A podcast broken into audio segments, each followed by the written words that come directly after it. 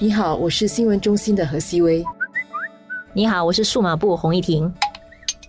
今天我们要讲的就是这个资料被泄露的案件，当然就是涉及了好些的艾滋病的患者啦。他们一共有一万四千两百个那么多哈。那事件是什么发生的呢？就是卫生部有一名前官员哦，他是涉嫌说是他用了那个职务的方便，下载了这些感染艾滋病病毒的人的资料啦。偏偏呢，他的美籍的男友就在网上公开了这些资料啦。那些资料哈，其实有包括身份证。号码啦，还有住址啊，所以可能就比较敏感，也比较多人关心。另外，据说有关联的人的一些资料，可能也已经外泄了。嗯，所以这个事件发生以后，可能很多人就会觉得很意外，就是说为什么会发生这样的事，而且是之前 Sing Health 那边已经有发生过一轮，就是资料外泄。然后这次虽然情况有一点不同，其实这次是有一点像是家贼这样的情况啦，就是因为这是刚好在卫生部里面工作的一名官，而且是一个相当高职位的官员，外泄了资料。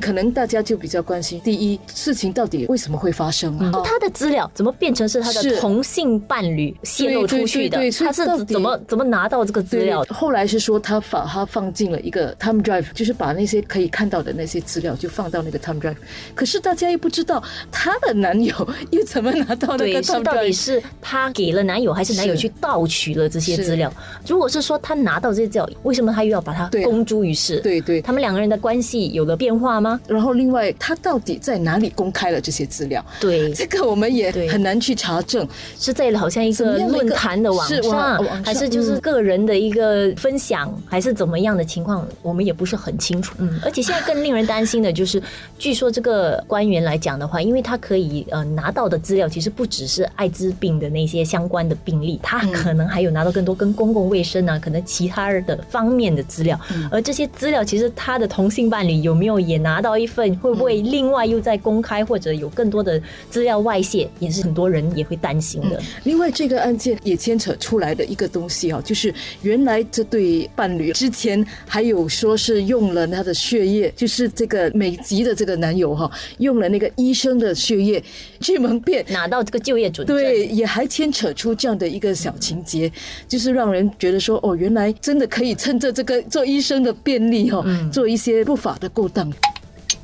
这个事情发生了以后，当然现在那些艾滋病那些病毒带源者本身就当然是非常受到困扰的了。像记者也做了一些访问，然后很多人就担心说，一些资料在公开以后，因为不是每个人都知道他们患有这个艾滋病病毒嘛，特别是担心雇主或者其他的一些亲戚朋友知道了以后带怎么样的眼光看他们，会不会影响他们的饭碗？然后甚至还担心说，呃，如果资料进一步外泄到被一些有心人士去勒索他，当然在个人的层面，他们的担。都是可以理解的啦。更大的一个情况来讲的话，当然还有就是公众对这个公共的网络的这种信息保安的一个信心，也会因此会受到打击。对对，因为我们刚才也说到了，之前的都已经有一个一百五十万的那些病例已经泄露出去，所以发生了两个这样的一个比较大的事件的话，难免大家对个人资料的保护，就是跟病例啊这方面的东西，到底是不是能够让那些公共部门去完完全全去掌控、去管理？针对这点，其实卫生部也马上采取了一些行动了，就是因为之前